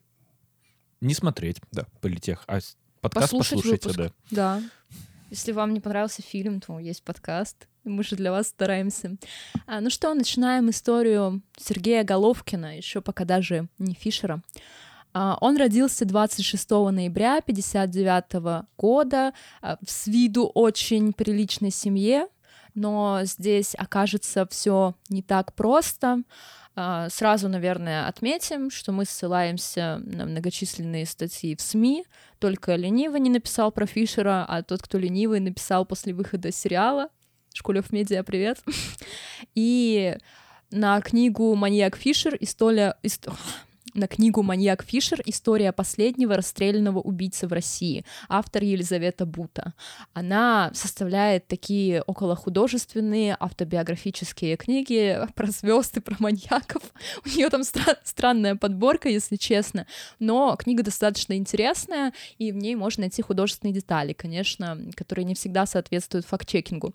А, На Ютубе есть э, отрывки допросов, с Головкиным полностью допроса нет. Ну и криминальная Россия, следствие вели операция «Удав». Это просто наше все. В книге Мат Дестова тоже есть кусочек про Фишера. Очень много источников на самом деле. Мне даже в какой-то момент показалось, что Фишер один из самых изученных маньяков в России, хотя, естественно, далеко не все части как бы и Ну, расследования. не как Чикатосту. Ну, я думаю, что на одном уровне на самом деле, потому что про Фишера тоже очень много информации и много разных сведений. А, Во многих источниках указано, что мать Головкина была тихой и спокойной домохозяйкой. А, Но что интересно, ин- что интересно, Лариса звали так мать, она была из небольшого поселка и очень хотела вырваться в Москву. А, Что для этого нужно было сделать? Ну, познакомиться с каким-нибудь москвичом. И вот в один прекрасный день э, к ним в поселок, в сельхоз а, приехал на практику московский студент. И мама Ларисы с детства внушала ей одну простую мысль: главное в жизни найти спутника, который тебе поможет. Видите, как мы все вокруг да около феминизма ходим, а Миша до сих пор меня газлайтит. И все это произошло в 50-е. Александр, отец Головкина, к своим 20 годам почти не имел опыта общения с девушками и был достаточно замкнутый. Ну, пока еще не нашел свою любовь, не построил свою любовь, на дом 2 не съездил, я не знаю. Ну, Короче, не получалось у него с девушками, и внимание со стороны Ларисы настолько сильно ему польстило, что вот в конце своей там практики или выезда на картошку, что уж там было, он сделал ей предложение. Лариса сразу же согласилась, потому что это шанс уехать в столицу и больше никогда не видеть серую тусклую жизнь маленького поселка. И семье изначально выделили комнату в общежитии. Э, Там постоянно собирались однокурсники мужа, потому что веселая студенческая жизнь, э, песни под гитару, знаете, вот эта вся бардовская культура, мода на все диссидентское. Но Ларисе это не нравилось. Лариса мечтала о семейной спокойной жизни, где, как похоже, что вот мужчина не будет отсвечивать. Ее задача была такая э, найти себе подходящую жилплощадь, а мужик, чтобы ходил по стеночке и не проявлял никаких там чувств искренних. И со временем друзья Александра, ну, куда-то исчезли. А, Новой целью Ларисы стала беременность, потому что она бы позволила получить квартиру в столице. И через несколько лет как бы удача улыбнулась, им выделили жилплощадь э, на окраине Москвы, это э, Новоаксиньино. Беременность Ларисы протекала тяжело, и врачи не давали положительных прогнозов. То есть медики по большей части переживали, что ребенок может родиться мертвым, а для Ларисы это первые роды, что это может быть очень травматично, и поэтому как бы не делились они с ней оптимизмом, чтобы рана не радовалась, условно. И действительно, в 1959 году Сергей появился на свет. А, во время родов он запутался в пуповине, что привело к нехватке кислорода у младенца, и у ребенка был врожденный дефект воронкообразная грудная клетка. А, выглядит это достаточно ну, неприятно. То есть я бы сказала, что это тот дефект, который сразу заметен, если человек без одежды. Посмотрела я на фотографии, как выглядит эта воронкообразная грудная клетка. Да, ну и чтобы вы примерно представляли, как это выглядит, вы можете вот где у вас ребра смыкаются, там есть такая штука выступающая, называется мечевидный отросток. Вот. И вот этот мечевидный отросток, считайте его сантиметров на 5-6, как будто бы он вглубь у вас в грудь помещен. Вот так вот выглядит его грудная клетка. И, естественно, когда это младенец, ну, это сильно бросается в глаза. То есть, по сути, у нас западает передний отдел груди и ребра в различных вариациях и по различной форме. А, бывают легкие случаи вот этой самой воронкообразной грудной клетки, есть более тяжелые. А, в легких случаях пациента направляют на ЛФК, и человек просто живет с небольшим нарушением, э, занимается своей осанкой, более чувствительно относится к этому мышечному каркасу, и все у него в порядке. А в тяжелой форме могут проводить даже операции в попытке немного выровнять грудь, чтобы такого дискомфорта в повседневной жизни его не было. И естественно, что воронкообразная грудь приводит не только к психологическим проблемам, потому что, ну, подросток растет не такой, как все, тебя и так никто особо не любит, не ценит и не понимает, ну, тебе так кажется. А тут еще есть такой внешний недостаток. А, но и есть нарушение функции органов дыхания, и даже могут быть проблемы с сердцем. В роддоме Ларисе младенца показали только через неделю. Э, врачи боялись, что ребенок не выживет, и это может травмировать женщину. Но он выкарабкался, а мать вернулась домой с четким ощущением, что сын вырастет с инвалидностью.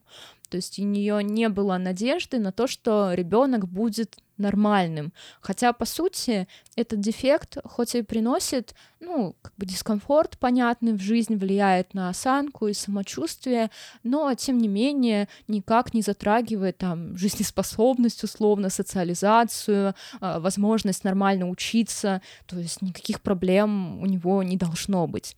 И так как ребенок родился болезненным, в детстве его регулярно таскали по врачам в поисках нового диагноза. А, мальчик часто болел простудами, всякие дисбактериозы у него были, проблемы с желудком, но это скорее влияние гиперопеки. Знаете, чтобы ребенок не болел дисбактериозом, он должен есть песок из песочницы и, ну, как бы жить нормальную жизнь. И Лариса воспользовалась этой ситуацией, ситуацией больного ребенка, и установила дома скорбную тишину. Э, то есть не осталось места праздникам, веселью, шуткам. Скорее всего, ей самой было так комфортно, а муж начал угасать, и выпивать по вечерам в одиночестве. Алкоголь превращал его из тихого педанта в настоящего тирана, и он начал применять даже физическое насилие в отношении своего сына. Но к этому вернемся чуть позже. А, так как мы находимся в Советском Союзе, а, Сережу определили в детский сад, потому что места были для всех детей. А, в книге Елизаветы описан один случай, я не знаю, насколько он достоверный, опять же, такая художественная форма биографии, но Сереже в тот момент якобы было 4 года, Лариса попросила отвезти сына в детский сад, и по пути туда, в автобусе, мальчик расшалился, начал скакать, прыгать, в какой-то момент залез на сиденье. Это, кстати, все нормальное поведение ребенка, он не должен вам по струнке ходить и смирно сидеть. Скорее всего, тогда у него проблемы, а не когда он шевелится и радуется жизни. Но это взбесило отца, и он сказал, что если сын не слезет с сиденья, то он просто уйдет. И Сергей маленький даже не успел опомниться, как отец вышел на остановке. А мальчик сам доехал до детского сада. Прикольная история про ушедшего из семьи отца, получается, да? Отец такой, сын, вот если ты сейчас сальтуху назад не сделаешь на месте, я уйду. Уйду, да. Примерно Три, такая два, история. Один. Всего хорошего. Приятно оставаться. И историй с детским садом на самом деле много, потому что изначально они получили место в учреждении возле дома, но мальчик очень плохо туда ходил, э, его постоянно тошнило, он плакал, и когда мать его забирала, воспитатели могли ей сказать, чтобы, мол, уберите за своим ребенком рвотную массу, а мальчика стошнило еще во время обеда. Ну и, естественно, ее как мать это беспокоило, и потом они нашли место в детском саду подальше, куда нужно было добираться на автобусе, но, тем не менее, туда Сергей ходил спокойно, и у него уже не было таких истерик. Но вот эта история с отцом, который просто вышел из автобуса, ну, а как-нибудь доедет сам. Нормально. Абсолютно не беспокойный родитель. Ну и неизвестно, как Сережа благополучно дошел до детского сада, потому что от остановки тоже еще нужно идти, и как четырехлетний ребенок может знать, где ему выйти. Там в этой художественной биографии написано, что он увидел знакомое здание, и вот выбежал на остановке и дошел. А, Сергея считали отстающим в садике. У него не было отставания в развитии, но воспитатели с таким презрением к нему относились. Он неплохо справлялся с заданиями на интеллект, но при этом не умел работать в команде, не мог кооперироваться с детьми, у него были проблемы с общением, и, что самое страшное, он продолжал мочиться в штаны. А в советском детском садике это ну, всячески порицалось. То есть, э, если бы, скорее всего, воспитатели сделали вид, что ничего плохого не происходит, так и должно быть, НУРЭС бы закончился. Но нет, все акцентировали внимание на том, как это ужасно. Естественно, волну ужаса подхватили родители, особенно отец, и все говорили Сереже, что это большой позор. А вы скажите ребенку, что это большой позор, он будет бояться повторения, тем самым провоцируя НУРЭС. Логика простая. А, вместе с отцом с самого детства Головкин смотрел передачи о Великой Отечественной войне. Отец считал, что он воспитывает патриота таким образом, но мы с вами понимаем, что в таких программах много жестокости, какой-то возрастной ценз все-таки должен быть. И вот цитаты из его допроса. Мне нравились фильмы о Второй мировой, я смотрел про концлагеря много передач еще с детства, наверное, в этом причина. Это сделало меня таким, хотя отец считал, что это полезно навряд ли программы о концлагерях и Второй мировой войне так сильно повлияли на психику ребенка. Эм, тут больше есть и социальное окружение. Ну, просто Головкин, он никогда не винил свою семью в том, что произошло, а искал какие-то причины извне. Но, тем не менее, вот у них был такой досуг, посмотреть вечером программы про концлагеря. Конечно, важно смотреть программы про концлагеря, но никогда ребенку 6 лет. Несмотря на то, что детский сад дал Сергею не особо лестную характеристику, ну, когда вы заканчиваете детский сад, там воспитатели и заведующая пишут, что вы такой молодец, умеете читать, писать, вас можно забирать в школу. А, в этом случае характеристика была, что мальчик немного с проблемами и трудностями. Несмотря на этот факт, он попал в школу номер 167, которая считалась топовой в столице. Дело было в том, что в вот эти годы, какие-то годы у нас получается, 60-е и 70-е, был, во-первых, недобор детей, а, во-вторых, Сергей хорошо справился с заданиями на интеллект при, ну, как посту- условном поступлении в школу, и поэтому его взяли. Оставалась одна проблема. До школы э, Сергей Головкин так и не справился с инурезом. И где как бы вот этого тихого часа в школе нет, поэтому он не опозорится, но с Сергеем случаи Нуреза стали происходить все чаще и в самых разных ситуациях. То есть каждый раз, когда ребенок стрессовал, у него могло произойти непроизвольное мочеиспускание. И отец решил, что лучшим способом справиться с проблемой будет закаливание. И начал по ночам таскать ребенка в холодный душ. не знаю, у нее какие-то очень странные представления о воспитании, если честно. И неудивительно, что потом на протяжении всей своей жизни Головкин пренебрегал правилами гигиены. А учитывая, что он будет работать на коне-заводе, представляете, какой запах от человека. И вот в одной документалке было, что он мог прийти домой, лечь в чистую постель в той же самой одежде и не сходив в душ после работы на конезаводе. И от него всегда был специфический запах. А, в школе Головкин хорошо учился, но это не особо волновало родителей. Они смирились с тем, что их сын там условно дурачок, ничего в жизни не добьется, ну он же инвалид, у него такие серьезные проблемы, хотя, ну, спойлер, нет, не было у него серьезных проблем со здоровьем. И Поэтому они даже не следили за его успеваемостью. Сам Головкин, по-моему, закончил школу с серебряной медалью в Советском Союзе. Все так. Это, это вау, это круто и дает тебе возможность поступить в хороший вуз. Как бы ЕГЭ же нет. И Головкин параллельно учился в музыкальной школе, но скорее потому, что а, все дети в их районе, это был такой достаточно интеллигентный район, они все ходили в музыкальную школу, и Головкин тоже. Вот среди моих знакомых те, кто ходил в музыкальную школу, ненавидят музыкальную школу и никогда к этому опыту не обращаются. Все правильно, потому что если ты захочешь знать сольфеджио, ты его, типа, когда тебе надо, тогда и выучишь. без указки, там, без принуждения, Всё без так. конфликтов. Мне тоже так кажется, и, наверное, музыкальная школа пригодилась только людям, которые в консерваторию пошли дальше учиться. А кто ж тебе будет по рукам линейкой? Не, просто музыкальная школа, как бы она предполагает, вот не иллюзорно, да, что, ну, давай так, это все-таки типа, ну, не хобби, но секция, грубо говоря. То есть у тебя есть общеобразовательная школа, да, и вот музыкалка, куда ты ходишь, типа. Ты мог ходить там на карате, на прикольное.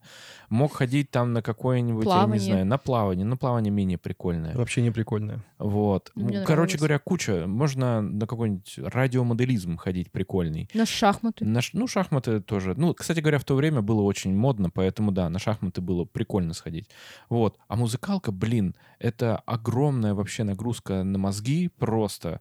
Ты как будто целый язык одновременно учишь, который вообще, кроме как, ну, как бы в музыкалке только можешь применить. То есть понятно, что сейчас немножко другая история, потому что ты можешь легко реализовать все свои идеи. То у Головкина, мне кажется, это была прям пытка. Ну, это как будто второй раз в школу идешь. Да, Просто типа опять того. напрягаешься. И была такая история, что Головкин очень сильно боялся публичных выступлений. То есть, по сути, у него в музыкальной школе было все ровно, что учился он хорошо, как бы прикладывал усилия, но так как он сильно боялся публичных выступлений, он не мог участвовать в отчетных концертах. И вот, э, видимо, при переходе из класса в класс ему стало плохо на отчетном концерте, и он сбежал и сказал матери, что в музыкальную школу он больше никогда не вернется. Есть еще версия, что якобы он не пустил учителя музыки домой. Но я вообще сомневаюсь в правдоподобности этой истории, потому что музыкальная школа — это отдельное учреждение, обычно она находится где-то тоже на районе, и вы после уроков туда в нее идете. Зачем учителю приходить домой Головкину? Ну, не знаю. Как-то выглядит просто менее Ну, правдоподобно. вообще много таких ярлыков, таких околоманьяческих, на самом деле, вешают именно про то, каким он был в детстве. Хотя мне кажется, что он просто такой замкнутый, нелюдимый подросток с проблемами.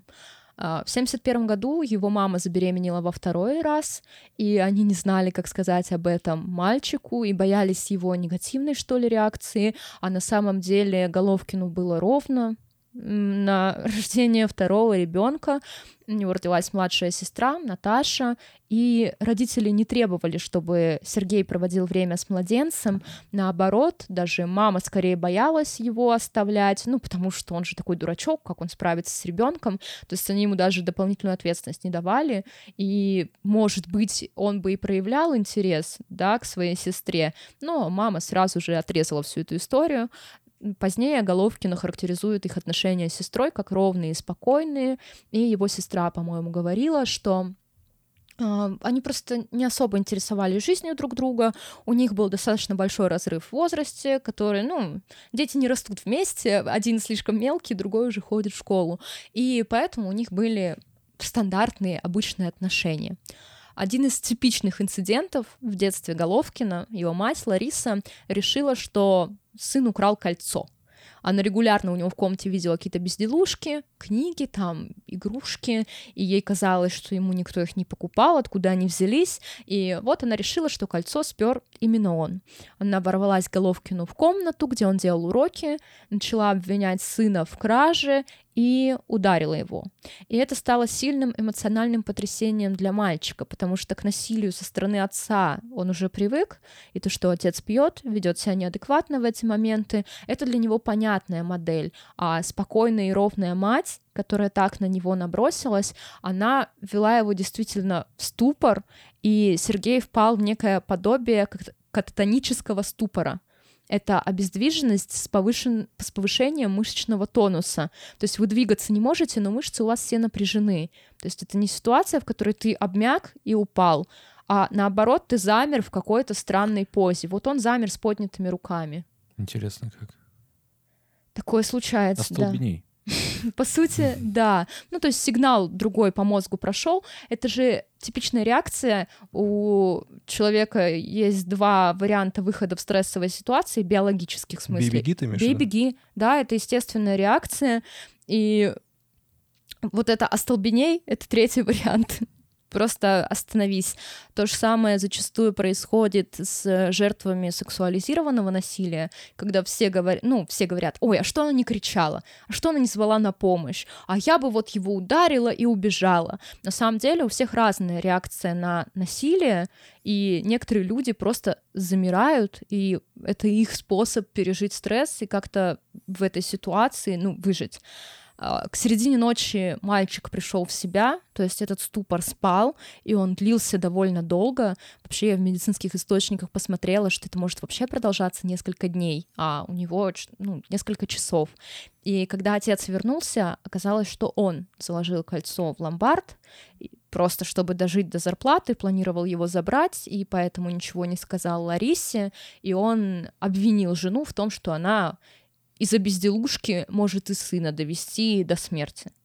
Перекладывали друг на другу ответственность при воспитании максимально. Ну, перед ребенком я сомневаюсь, что кто-то извинился в итоге. Нет, нет, как бы там, естественно, они даже не обсудили эту А зачем? ситуацию. Вы что? Ребенок же не человек.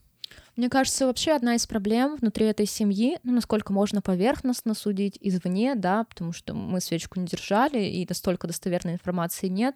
Мне кажется, вот эта эмоциональная холодность и то, что с ребенком никто не общается и не взаимодействует, и он не видит нормальной модели отношений потому что мать с отцом в странных отношениях, они как будто бы сожители, даже не особо взаимодействуют друг с другом. С Головкиным никто общаться не пытается, о чем с ним вообще разговаривать, он ребенок, еще и с такими проблемами.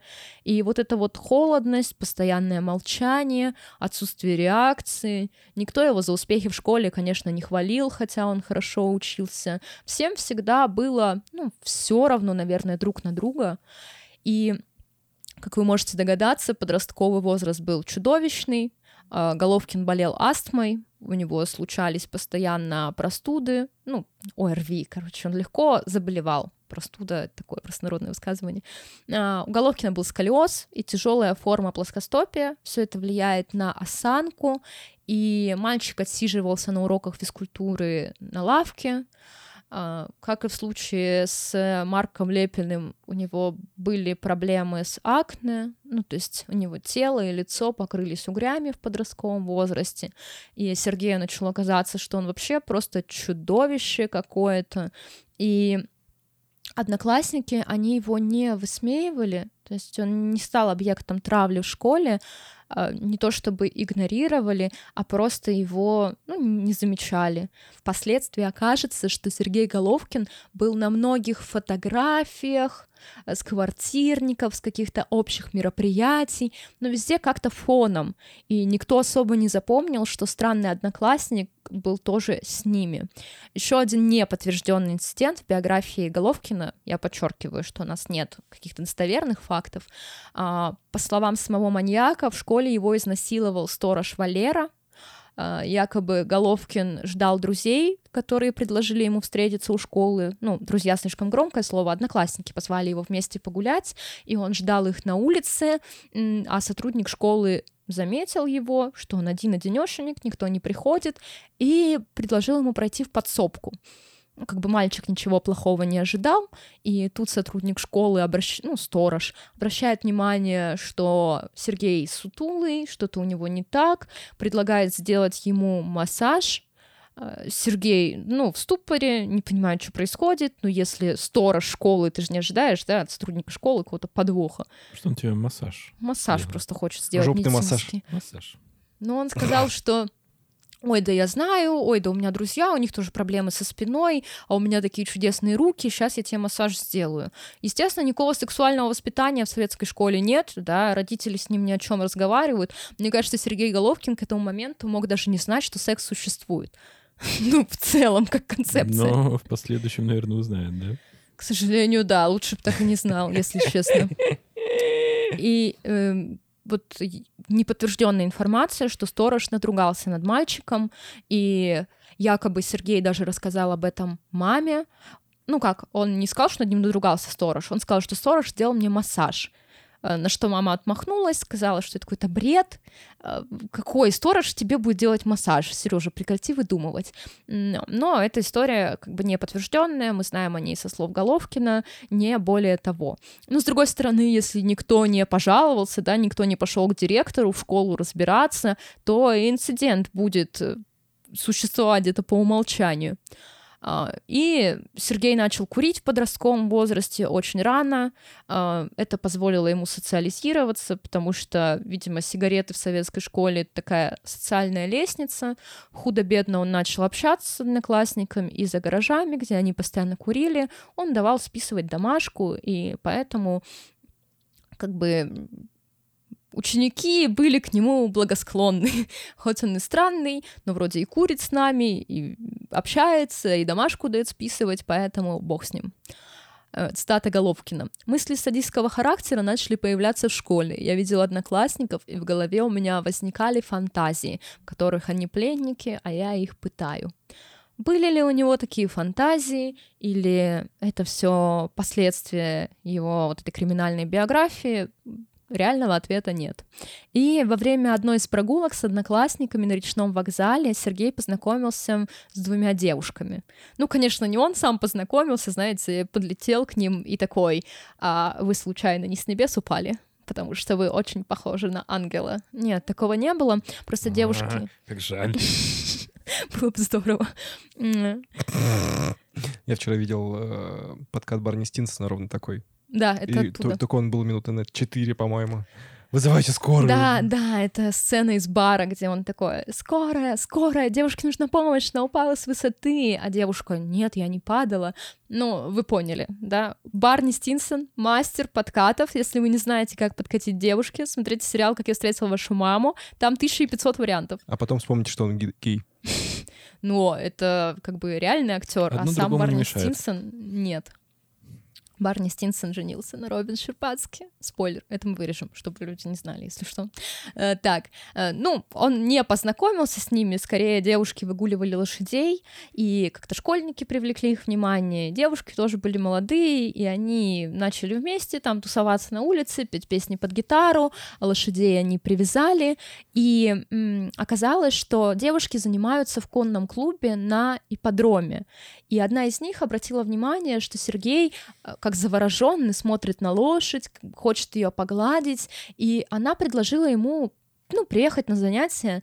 Причем, как я понимаю, сначала Головкин не понял, где кататься на лошадях в Москве, мы что тут, мы где тут, как это возможно.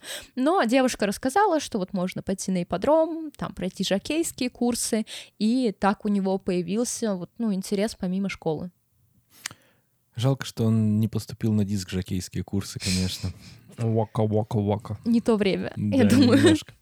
Вот. Ну и стоит рассказать, да, что все-таки наш протеже, да, как, как его можно назвать еще? Наш клиент. Наш клиент, вот, он все-таки большой интерес проявил э, к уходу за животными, в частности, ему как-то вот прям запало в сердечко ипподром, вот, он начал как бы очень так сильно прямо интересоваться, и в последующем он дальше, даже начал там заниматься, собственно, уходом за животными. А в последующем он даже, э, ему предложили пройти курсы для подготовки, видимо, в какую-то, это в Тимирязевскую академию, это, видимо, на там зоотехника или там, ну, какую-то вот такую должность. Ну, я думаю, что ВУЗ, он как бы вот эти стандартные курсы подготовки еще до ЕГЭ, хотите поступить к нам на какую-то специальность, вот вам там занятия по биологии какие-нибудь дополнительные. И в 1977 году э, Головкин впервые отправился в конный завод в Одинцово. Это вот где трагичные события в действительности и в сериале происходили. И в итоге летом он, все лето 77 года, получается, что он провел на этой, в конюшне, занимаясь животными. Вот. А, Очень странно на самом деле, э, так скажем, слышать некоторые материалы по делу вот этого Головкина, в частности, которые э, рассказывают о событиях из детства его. Потому что, исходя из того, что происходило, исходя из того, что он сам рассказывал о себе, э, вот эту типичная как-то триада Макдональда, да, вроде бы как на него только частично распространяется, то есть у него признаков зоосадизма вроде бы как, как бы не должно было быть, потому что я полагаю, что одно дело, например, общаться там с какими-нибудь, не знаю, с курами, со свиньями, там еще с чем-то, да, там, но другое дело, лошадь — это дорогостоящее достаточно и в уходе, и в обслуживании животное, и, соответственно, если были бы какие-то признаки реального зоосадизма по отношению к лошадям, например, у Головкина, я думаю, что он бы сразу же бы вылетел оттуда пулей. Вот. Но на него навешивают ярлык зоосадизма, э, рассказывают cool про то, что, там всякие журналисты, про то, что он якобы домой привел кошку, ее там, в общем, задушил и расчленил, что у него там была рыбка наверняка золотая, мещеносец, вот, и он, значит, в аквариум поместил кипятильник. Ну, короче говоря, эти cool story как будто бы не отвечают требованиям действительности. Вообще, мне кажется, у них в семье бы все обратили внимание. Ну, то есть мать дома с младшей сестрой. Если она могла ворваться к нему из-за кольца, да, в комнату и начать с ним скандалить, то как вообще можно допустить, что он принес домой какую-то кошку, расчленил ее? Ну, я понимаю, что, наверное, мертвое животное мог в сумке принести, но у него от мамы был постоянный ну, контроль, а если бы он убил их домашнюю золотую рыбку? Ну, короче, все эти истории, мне тоже кажутся вот абсолютно высосанные из пальца. Я с тобой Всё согласна, что как будто бы его изначально подгоняют под такого жесткого, ужасного маньяка, которым он- он и так был, типа, без этого. Да, ну у него, я так понимаю, просто инурез, и единственное, что было, да, и все. Вроде проб- бы поджогами он не увлекался. Да, вроде бы, да, ничего такого не было. Вот. А В 77 году он закончил школу. Кстати говоря, закончил школу очень хорошо. Влад сказал, что он серебряной медалью закончил.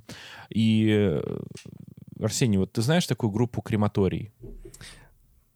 А это его одноклассник. Да, это там, он вместе с ним учился. И э, ходит такое, ну, байка, что ли, да, что он ходил там на концерты, в общем, они так тесно общались. Но я полагаю, что это на самом деле счастливое совпадение. Я думаю, что там просто всех одноклассников позвали на первый концерт, а Ромен Григорян, он такой, приходите, у меня получилось, ну, потому что, я так понимаю, он со школы занимался Ну, музыкой. конечно. И, наверное, когда они давали первый концерт, всех одноклассников позвали, и не исключено, что, ну, Головкин там был, как и другие одноклассники. Счастливых школьных лет у него особо, наверное, не было. Его, вероятнее всего, подтравливали. Вот. А в итоге, э, видимо, по результатам проведенных курсов он все-таки в Тимирязевскую академию поступает. Поступает на специальность зоотехник. Вот. И э, после второго курса он отправляется на производственную практику на Центральный Московский подром. Вот. И у него уже был на тот момент опыт э, ухода за лошадьми. И, соответственно, он там, я насколько понимаю, что он там продолжал работать, по-моему, какое-то Ну, время. он там, да, он какое-то время работал, потом на Одинцовский завод. Вот. Интересная история еще со стороны его родителей, потому что когда они узнали, что он закончит школу с серебряной медалью, ну, когда уже стало понятно с его оценками, они дико обалдели от его желания поступить в Тимирязевскую академию, потому что это было не престижно. То есть нас сын что станет? Сельскохозяйственником, аграрием. Мы ради этого трудились, чтобы ты все испортил. И у них там дома были конфликты из-за его поступления, потому что все там дети из его школы выбрали относительно престижные московские вузы. Ну, хорошая школа, интеллигентный район. Ну, нужно понимать, да, что это все-таки Советский Союз, и разброс по зарплатам, ну, как бы он очевиден, да. То есть понятно, что если у него хорошие оценки, он может претендовать на какую-то лучшую жизнь, и она будет объективно лучше, вот просто вне всякого контекста. А то, что тебе это нравится или не нравится, и делает тебя счастливым, ну, потом, на пенсии там будешь за своими да. лошадьми, да, ухаживать. Вот. Ну, и нужно сказать, что у Головкина у него отношения с девушками не особо клеились. Я полагаю, в связи с тем, что все-таки он, э, ну, так скажем, правила личной гигиены не особо соблюдал в том числе. Вот. это о нем рассказывали, по-моему, и потом, и вся вот эта вот история с того, что от него постоянно кониной, ну, не, не коньяком в смысле, а прям конями не иллюзорными воняло, вот, это действительно так. Ходили служки, и вообще на него также навешивали ярлык гомосексуалиста. Но сам он, по-моему, да, говорил... Извините, давай. гомосексуалиста, потому что мы говорим про Советский Союз, где это болезнь, а не гомосексуала. То есть все считали, что у него проблемы. А тут не про ориентацию дело, чтобы насчет терминов все понимали, что мы никого не хотим обидеть. Да, ну, если честно, мне абсолютно все равно, как бы гомосексуалом вы называете себя или гомосексуалистом, как бы мое отношение к вам от этих слов не поменяется, вот, поэтому мне, честно говоря, занимайтесь своими делами, пожалуйста. В связи с тем, что он такой был достаточно, ну, человек нелюдимый, и э, желания общаться с девушками у него особо не было, и в компьютер не поиграть, и особо ничего не погулять, чем, типа, еще-то заниматься, молоди же-то как не с девчонками знакомиться, вот начали про него пускать слухи про то, что он гомосексуал или гомосексуалист, как скажете, как вам больше нравится. Вот. Но сам он себя так не считал. У него даже цитатка есть, кстати говоря. А, сам он про себя говорит следующее, что я не считаю себя гомосексуалистом. Мальчики меня интересовали только потому, что я мог их наказать. Но никакого сексуального желания у меня к ним не было. Вообще говоря, эти вопросы мне были не очень интересны. Отчасти это, наверное, справедливо и вроде бы как бы соотносится с действительностью, потому что мне кажется, что те действия, которые он в отношении своих жертв как бы производил, это, скорее всего, акты такого всеобщего контроля, что ли, или подчинения, чем желание просто насиловать. Потому мне что... кажется, да, у него сексуальное желание было связано, ну, в смысле, вот этого реализация сексуального импульса была связана исключительно с садизмом. То есть он не ассоциировал это с половым актом, а вот извращение, издевательство над людьми доставляли ему удовольствие. Да. Ну, и примерно здесь уже, начиная с его университетских годов, уже начинается его преступная карьера. Я полагаю, что мы уже достаточно много вам рассказали про нашего клиента. Вот. Поэтому... Подождите.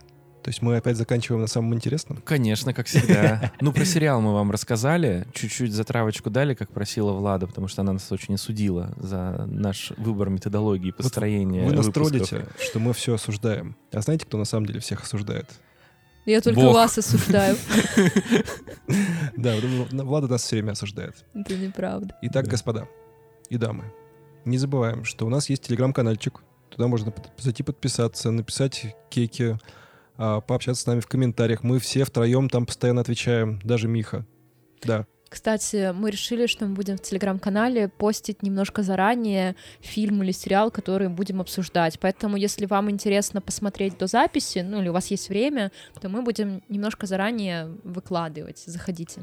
Да, как раз про Фишера мы говорили намного заранее, так что все были го- готовы. А, готовы, да. Да, Готовы. Ну, судя по Фишеру, там шой, готовы. Готовы. А я думала, Лукашенко опять. Вот. А не забывайте, если вы слушаете на Apple подкастах, то звездочки надо поставить. Если на Яндексе, то надо добавить в избранное, поставить класс, там, по-моему, есть все-таки. Сердечко есть. Сердечко. Вот сердечко ставим. Сердечко это очень важно. Вот. И, собственно, приходите во следующий вторник. Вторник, да? Да. вторник. Всегда Мы вторник. всегда во вторник, Сеня, Всегда если по ты не знаешь. Да. Подвис, подвис слегка. Приходите в следующий вторник, послушайте нашу следующую cool story, точнее, продолжение вот этой. К сожалению, вторая часть ждет вас через неделю. К счастью, мы любим долгие истории. Вас мы тоже очень любим и не осуждаем, если вам понравился сериал Фишер. Но осуждаем, если Понравилось. понравился. Получается так. Получается, что осуждаем в любом случае. Да нет, никого мы не осуждаем. Мы хорошенькие. Да. Ну что, пока. Да, до следующей недели. До следующей недели, шо?